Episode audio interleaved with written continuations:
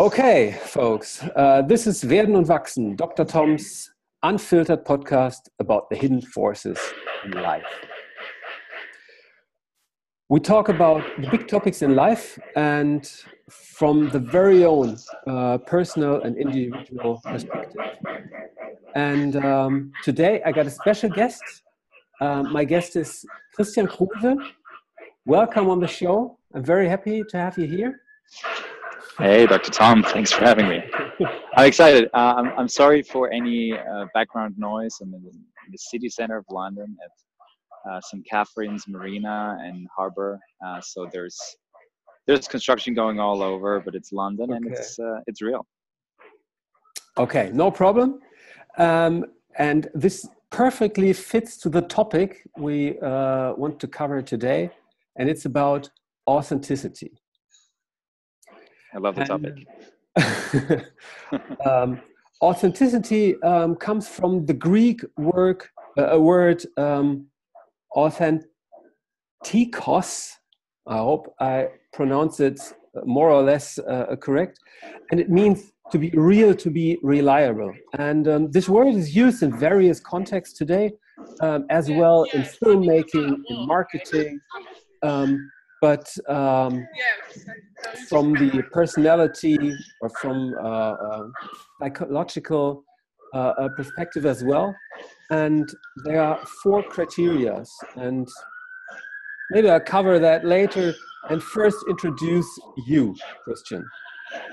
So, um, you're uh, born to German parents in um, 85 and uh, what I really love is you're raised um, to believe that everything is possible with commitment.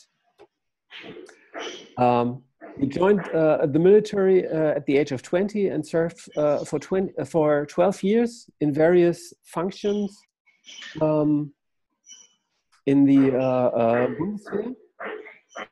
And um, today you are an independent filmmaker, correct? Um, yeah, I, I do. I produce video content. I wouldn't I wouldn't call them film. That's more like cinematic. But but yeah, I, I know how to work with a camera. That's right. okay, uh, you're based in, uh, uh, based in Berlin. Um, you're a traveler. Um, you're an active musician. Is that correct or not really? Um, yeah, I'm a musician. Uh, I, I had uh, I had my fair share of playing live in the past and like having bands and writing songs.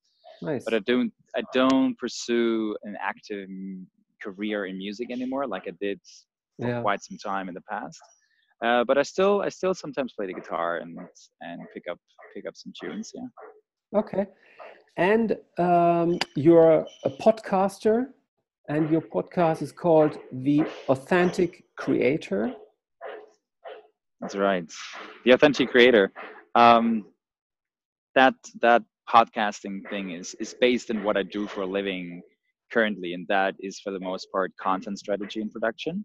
Mm-hmm. In video content, I help authors or basically anyone that has strong in, intellectual property to create digital products from that, mostly video.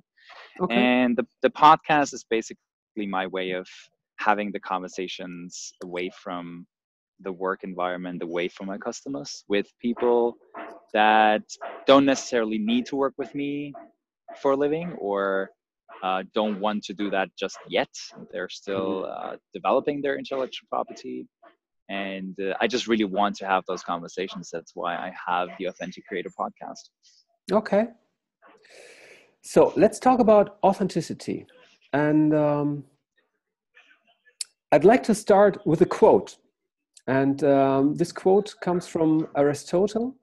And uh, knowing yourself is the beginning of all wisdom. So, um, what was the first time when you got a glimpse of who you are? I think it was um, during the more specialized training that I received in the military. Not so much in basic training. You know, in basic training, everything is cookie cutter, and you kind of learn how to like sh- tie your shoelaces and how to put on a uniform. yeah. Um, so kind of like you're discovering what it means to be human again in some some sense but really like discovering myself and figuring like getting a glimpse of who i am as a person that definitely happened in the in those you know longer training sessions out in the training grounds when you like have training at night and in very uncommon or seemingly dangerous situations in the mountains i was mountain infantry officer in training at the time and uh, you you know when you face fear when you face adversity when you you're facing uh, hardship some like you know yeah. cold nights and just just um, things that you're not not so used to. Uh, those are those were the moments when i first got a glimpse of oh i'm i am i'm actually much harder than i thought in certain aspects. And then at the yeah. same time i'm actually much more of a sissy uh, when it when it's like when it comes to other things. Uh, and that's a that's a nice uh, reality check that you yeah. get there. Okay. I think you got a very interesting uh, um, yeah uh, a journey or or, or uh, a personal uh, history. So serving in the military um, i'm sure you uh, uh, get a lot into let's say um, unused or new or challenging situations. Absolutely. Um, the most important part is that whatever this like the situations don't matter as much as your reactions to it yeah. Uh, as i as i said like you you realize oh i react completely differently than what i thought it would be in training uh, or mm-hmm. you know you train for something during training and then you are actually you're for the first time in in in on deployment in afghanistan or somewhere and you realize oh it's completely different and and for the most part it was actually more relaxed it was like oh this feels like training actually did make sense and and I, yeah. I, I, feel prepared for what uh, what I'm supposed to do here. So that's that's certainly that's certainly something that was part of my life in the military, mm. where you're constantly thrown into these new new situations. Okay, so uh, if if I compare it with my own story, it's so different so um, I, I, served in the army for one year. That was, I don't know, I don't want to call it a waste of time. It was an experience. And uh, so, and uh, um, uh, um, then I studied uh, a business administration and I always had the plan to uh, make my career um, well, in the stock market, becoming a fund manager or something like this. And I was on the way to that uh, um, goal and um, then I suddenly um, saw pictures of Burning Man, this hippie style festival in the desert of Nevada. And I had this instant idea of, I gotta go there, man. So bought a, bought a backpack, all the stuff, flew out to the desert and had a crazy week there, did a lot of crazy stuff. And, um, and I discovered a completely different me I would say. So I, I reckon, yeah. so and uh, I, I, still got uh, these two uh, poles or, or um, different angles in me, I would say, and um, so I, am pulling from opposite directions today. And um, so at, at Burning Man, this was the first time when I experienced this other side in me. So that was really I don't want to call it life changing because it was always in me, but um, that was interesting. Would you cons- you'll be you'll be surprised. Let me let me stop you there. You'll be surprised to know that actually the other half of my life, I actually have been very close to the kind of experience that you just shared. Yeah. Like the the, the second most important part in my life was my journey with yoga and meditation and going on yoga retreats whenever I was not serving in the military, mm. I was following my best friend and his wife around the planet on yoga retreats and trainings and meditation practice and and uh, you know standing on my hands and stretching and breathing. So so it's it, we're not actually that far apart. It's just it's just a different maybe different focus for what time we spend there. Yesterday, I had dinner with a friend who's doing um, a, a, a, yoga training at the moment, and she mm. says uh, doing yoga is like being on drugs. So she said it's it's really life changing. Uh, she gets up uh, uh, early in the morning, uh, doing her handstands and yoga practices uh, on the balcony um, with the birds flying around and and and in the morning sun. And she said it's such a beautiful moment in her life, and she loves it. She loves it. Yeah. Yeah. Do you consider yourself an authentic person today? Absolutely. Today like this very moment i'm i'm as authentic as it gets. Like, um, i got i got to london and i'm super tired and i don't feel like mm. actually never really feel like um, sightseeing. Like i don't care about the touristy side of things like the shiny the the the, the one mile stretch of you know mm. bank after bank and then like storefronts and shopping i'm i'm i think i'm very i've stepped back from being materialistic and consumerist uh, into more of being a minimalist and being more aware of how and why I spend my things, my money, and resources on things and people. Mm. And just you know, today is about work. Today is, is I knew we were going to do this, and I've already had three coaching calls with authors that I'm preparing for a big production that we're shooting in June. And I have two more conversations today. But but I'm here in London and I'm enjoying this just as much as being at home in Berlin or you know the, the weather is great. Uh, but I don't actually it doesn't really matter where I am right now. It's just it's me and I'm breathing and I'm sitting on a on a on a stone by water. Um, so it's not a big deal that I'm in London, uh, and I feel like that's a very authentic me right now. Like, I don't feel like I have to perform. I I've, I don't feel like I have to go and shoot videos and photos at the sites that people know, so I can share that on Instagram and show everyone that I'm here. Um, I don't feel like that, and, I, and that feels great. hmm Um, we just talked about um, experiencing challenging situations and growing by going through these experiences by facing fear. Um, would you say that you have to have a strong personality to be able to go down that path? No. No absolutely not. It's not it's not about your personality. It's facing fear and overcoming or learning how to handle it.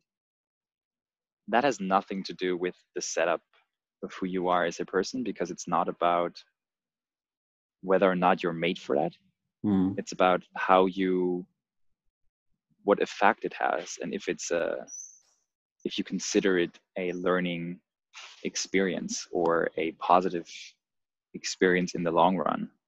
So being strong might just mean that you're facing a challenge, but you're not learning anything from it because you're mm-hmm. just, you know, you're just like, ugh, no problem. Like for some people, a challenge or or an extreme situation um, can mean something that for someone else is just just day by day. Mm like there's so many people living living of a dollar a day. For a lot of people here in london and berlin that would mean that would be life threatening that would mean that they they break down. Mm. so it's it's very relative. Um, and so it's not about your character or your personal strengths. It's about how relatively adapted you are to certain situations and how you come out the other way. Mm. Is being authentic something that you can, is it a state of being or is it more a, a process? Huh. I wish I could answer that question. Uh, I think, I think it's, um, I think it's what you make of it it's um mm. sorry for being such being so vague but i want to get more concrete so it is a process I think uh, if you're someone like me who's highly self self aware and reflective, then it's a process because your situational awareness in that very moment changes. You realize, oh, today I feel more in tune with myself, mm. so that feels more authentic, or I allow myself to be very authentic. And then maybe the next day you have there's fear and there's stress and there's expectation of yourself and external expectations towards you. And all of a sudden you don't allow yourself to show that fear and to mm. be tired and to be overwhelmed but you're just you're soldiering on. And i've had a fair share of that in the past. I've had a fair share of situations and moment in my life where i did not allow myself to be authentic to show weakness to show mm. vulnerability to show uh, over being to show that i'm overwhelmed um, instead of uh, in, instead of that i decided to you know play play my part and have the strong character on and like wear the wear the mask wear the shield wear the wear the harness mm. um and i think so so that's that's that's the process part um i think there is there is um there's a certain element of authenticity that is given that you know comes with social um, social influence is like if, whether or not it's um, it's accepted to be authentic. Mm. I, I I get I'm I have been in touch with various like highly different communities, like military community, not is not very much about sharing vulnerability and sharing moments and feelings of fear. So yeah. Um, but you know that's that's that's just that environment and it's there's no there's there isn't really much place for that mm. um, and then and then there's the yoga community and a meditational community that is all about being from the inside out and all about being you know what what military people would call like a whiny ass mm. kind of person um, but it's it's in the balance so there is there are certain elements that are given uh, in the setup of where you live and then what's you know who you are as a person um, and i think it's as much as life is a continuous string of moments it is about that very moment like where i am what, what am i doing where is this going mm-hmm. how does it feel mm-hmm. Uh, and it's about the situation awareness to figure out okay do am i allowing myself to be authentic and how do i feel about how do i feel about that um, and I think one way of handling yourself with that question, am I authentic, is first and foremost not to be judgmental. Mm-hmm. Because we're being, we're feeling like we're being judged all around all, all the time. At least I have that, uh, which is my own, is my own setup and feeling yeah, me too. about it. But uh, but most importantly, it's if you don't judge yourself, you actually give yourself a chance to be receptive to other people's feedback mm. or to be receptive to those small minute moments of you know teeny tiny bits of enlightenment where you're like oh it's like an epiphany like oh now, this time I allowed myself to tell my boss that I'm actually, that I don't actually know how this is done and that I'm afraid I'm going to fuck up. And this time he or she actually didn't do what I was always afraid they would do. Mm. They actually helped me and they understood and they said, Oh, I felt the same way. Great that you're admitting it. And so, mm. you know, there's, it just takes a lot of time for us to it took a lot of time for me to let go of those misconceptions and those those prefabricated memories of oh if i'm going to admit that i'm not good at something or i don't believe in my ability my boss is going to think i'm weak and is not mm-hmm. going to promote me and it's not going to support me and it's not and it's just going to fire me and and it's going to take a couple of a couple of real world experiences for you to realize that's that's not true it's just that's made up story that I told myself. That's got nothing to do with my boss's reality mm. or my reality, really. Does have um, authenticity a lot to do with um, making decisions? I think so. For me, it does. Yeah. For me, for me, authenticity is is um,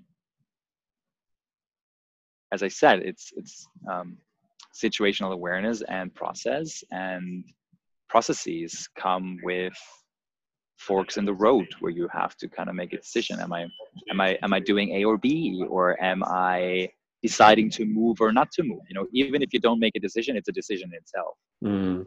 if you if you if you if you decide oh i'm gonna i'm gonna take a i'm gonna take that helicopter here uh, i'm gonna you know i'm gonna take a rain check on on this decision i'm just gonna let fate decide or i'm gonna or time will tell or whatever story I'm telling myself so I don't have to make a decision, that's mm. a decision.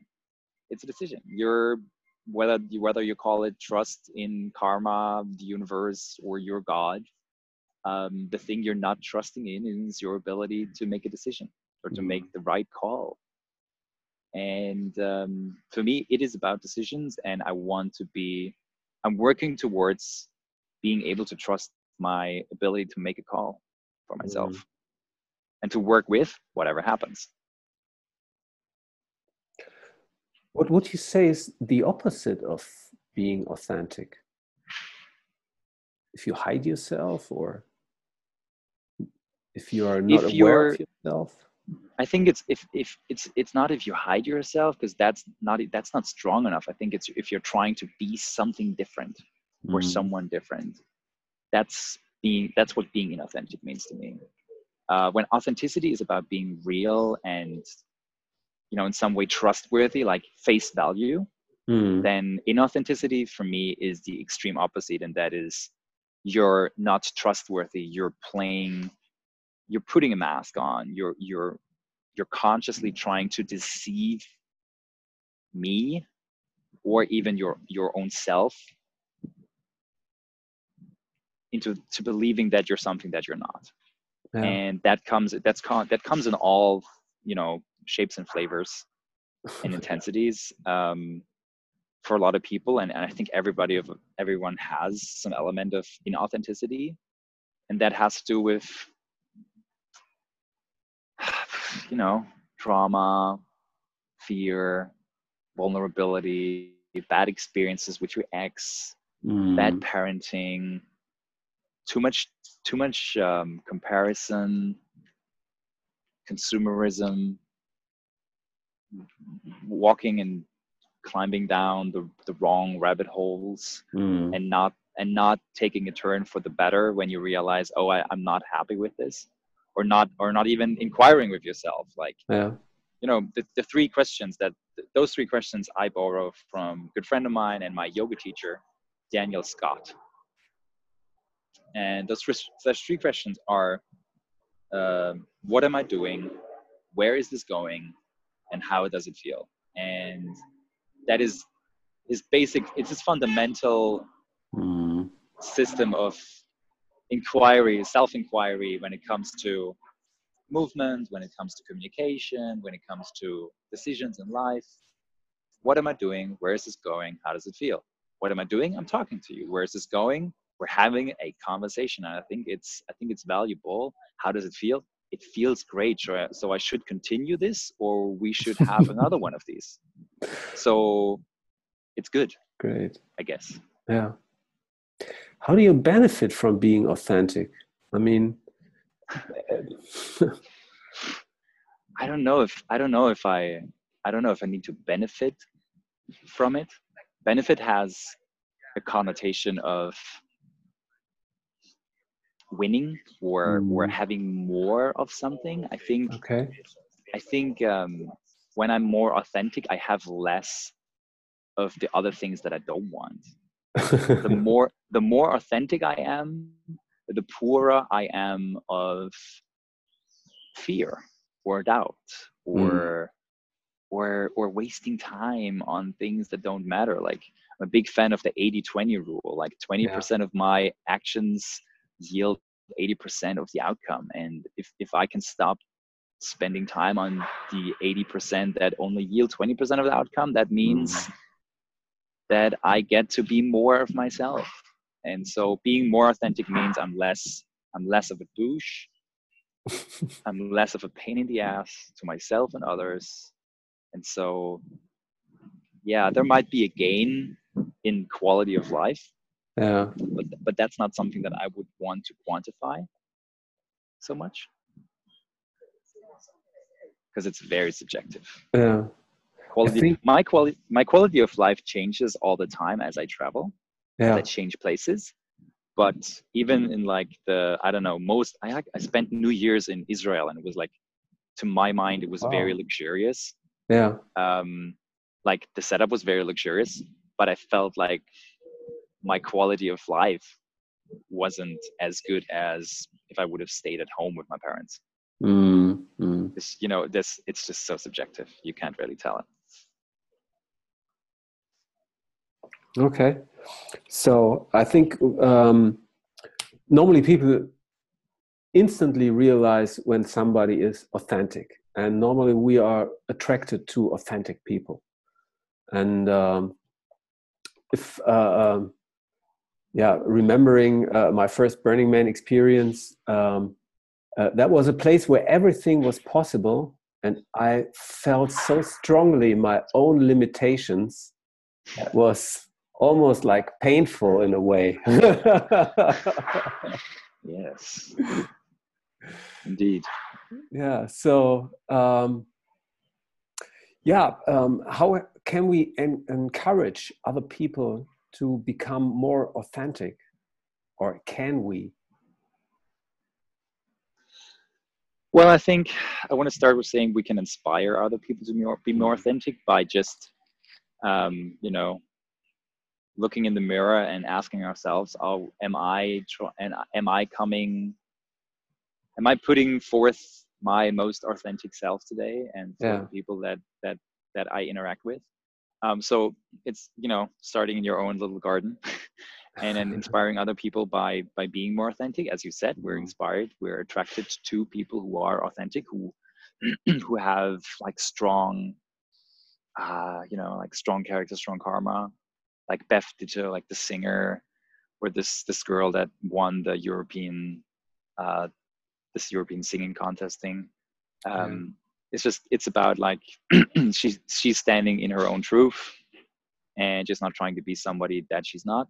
So people aspire to that, and I think um, you know encourage encourage other people or help other people to be you know use a different term. Um, yeah, I think by by listening, by really by by like paying close attention and giving heartfelt feedback mm. when you like when you realize that you have this friend and he's when you're when you're when you're together as a team of two he or she is super real and warm and authentic and whatever you want to call it but you're like you really like this person mm. but whenever there is a stranger in the room or you're out and about in a bar or there's like a big group and there's like someone that they don't know or it's some different setting and all of a sudden you realize he behaves completely different or inauthentic or you know and that shouldn't be you know that feedback shouldn't come across as judgment and you have to be very careful with that. Mm. but at the same time i think it's i think it's uh as a good friend you can totally sit this person down and say hey listen i realized something. Um, how do you feel about that? Because that could start that could be something that's completely automated. It's a completely automated response in their system mm. their belief system their behavioral system their you know reaction to society and groups and that could be something that they don't realize that's happening and they might even think oh no I'm all the same and then if you pay close attention yeah. you will find a loving and caring way of letting them in on the on the differences in their behavior and mm. see and see if they if they feel like they want that to be more in line with each other mm.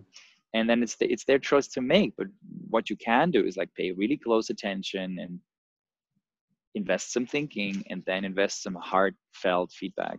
Mm. i think being a bright mirror to others is really a powerful thing. So not judging carefully listening and being a good mirror to others. That is yes. So um, last week um, i did a podcast um, with ruth anne dam um, about courage. And i asked her how can we encourage uh, um, or other people to show more courage. And she said not being uh, uh, without being judgmental and um, allowing others to make mistakes. Yes. And uh, i th- think that is really a beautiful thing. Yeah, yeah. I, I'm, I'm right now i'm reading a book by paul coelho. Oh okay. Uh, he and it's it's called the way of um, I think it's called the way of the bow, the path of mm-hmm. the bow, and it's about it's really it's basically about mastery of life, mm. how to master your life, your intentions, your goals, and he takes this the picture of the um, of the bow and arrow mm. and the target and it's a really it's a very short beautiful book that i have this edition that i have and it's found some, some graphics inside but it really talks about uh, to me essentially it is about how can we allow ourselves and others to act in accordance with our resources so mm. how to use the energies and resources we have in our life in our bodies in our spirit in a way that is it is responsible and it is um, sustainable to us mm-hmm. and people around us and then how can we focus our intentions? That's the arrow. So the, your life and your your body is the bow and then the arrow becomes the intention yeah. um, that you're shooting out like why am i doing things and what's what's where is this going basically?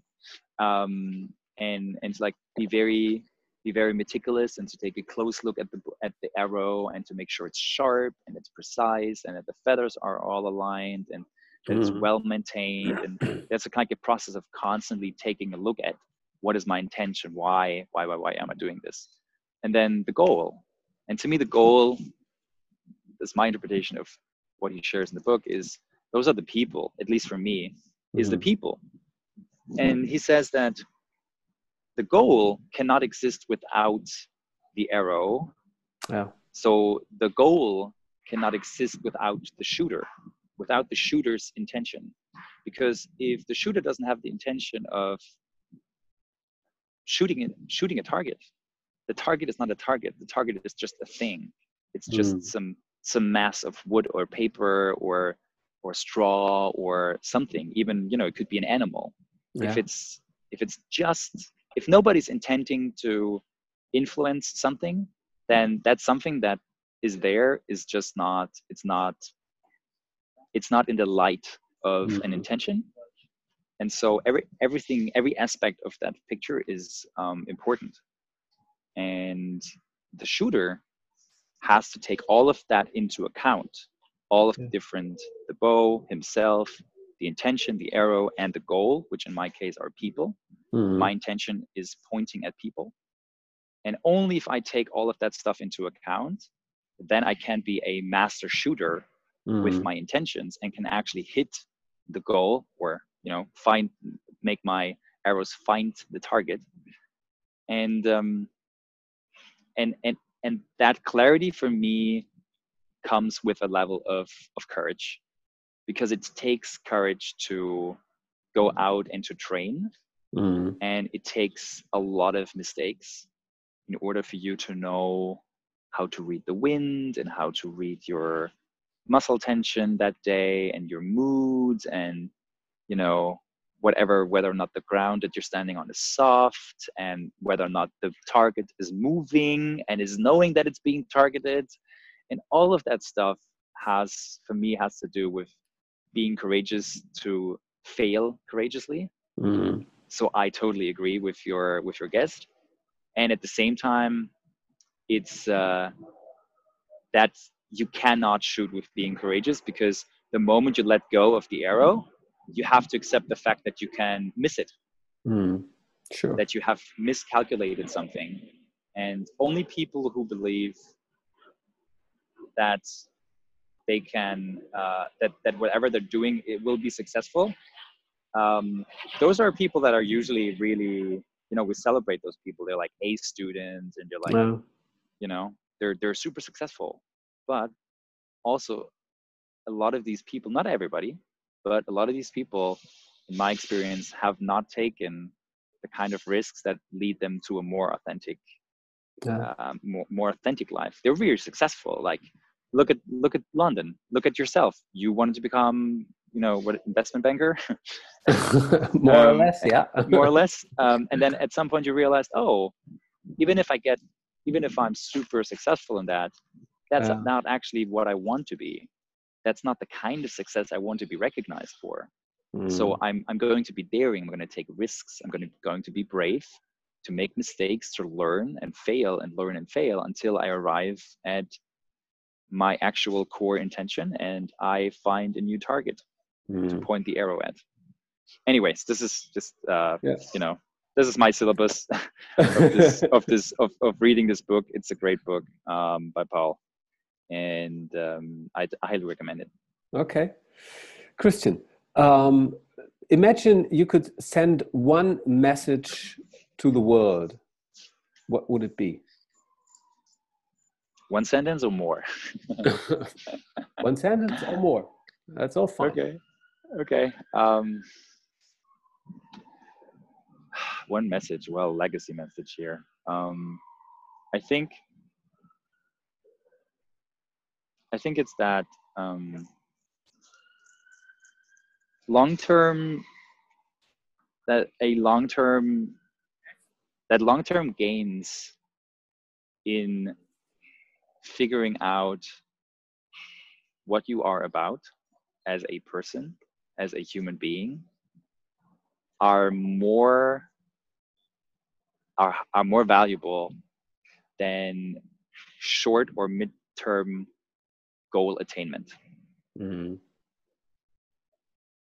and just to explain there's a lot of literature and coaching and all of that. You like you have to set goals and you have to crush them and then crush more and be focused and yes but there's a lot of there's a lot of activity just activity activity activity. And you know long term the long term path of finding yourself has to do with the ebb and flow of life Mm. and you will not find yourself if you don't have the downtime if you don't have the reflective sober realization of i i messed this one up Mm. Mm. to then go and try try a different version of whatever you've messed up until until you figure it out but a lot of you know goal setting like i'm a, I'm a big fan of zen buddhist ways like one tiny step towards a marathon and everything yeah. um, but I think it's not it's not the only aspect that one should um, one should incorporate in their in their finding authenticity journey. yeah. That's my belief. Okay. Well, um, I would like to finish with a quote again, um, this time from uh, C.G. Jung, um, this Huh. great psychologist that I really like.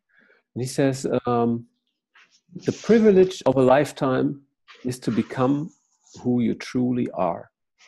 And I think this has a lot to do with authenticity. Amen.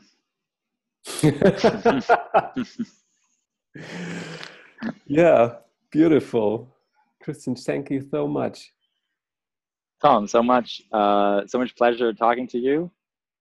Um, I'm looking forward to any and all comments that your listeners might have and, and what they would like to share about their journeys and, and epiphanies and their journey of becoming more authentic.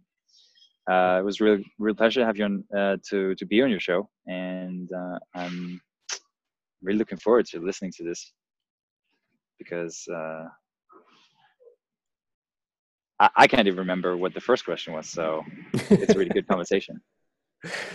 yeah so, um, so the pleasure is on my side thank you so much um, yeah really great um, so um, it will be um, online. Um, I think in the next week, at the beginning of the next week. So um, I'll send you a copy of it.